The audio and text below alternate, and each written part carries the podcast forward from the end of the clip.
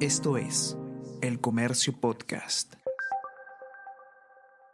Buenos días, mi nombre es José Manuel Romero, periodista del Comercio, y estas son las noticias más importantes de hoy, martes 23 de mayo. Perú Libre insiste en imponer cuotas de contenidos en radio y televisión. Nueva propuesta del legislador Américo Gonza Castillo plantea que medios de comunicación emitan producción artística, cívica y cultural de manera proporcional en su programación diaria.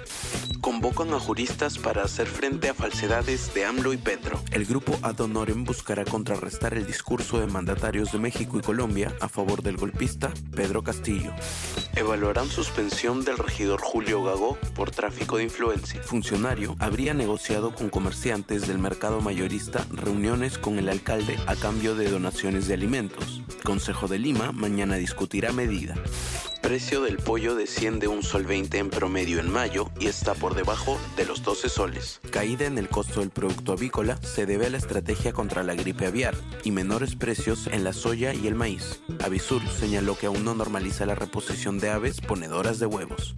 Hoy Alianza recibe a Libertad y la U visita a Goiás por la Libertadores y Sudamericana. Universitario de Deportes volverá a enfrentar a Goiás por la Copa Sudamericana, esta vez en el Estadio Cerriña de Brasil. Recordemos que en el partido de ida ambos clubes empataron 2 a 2.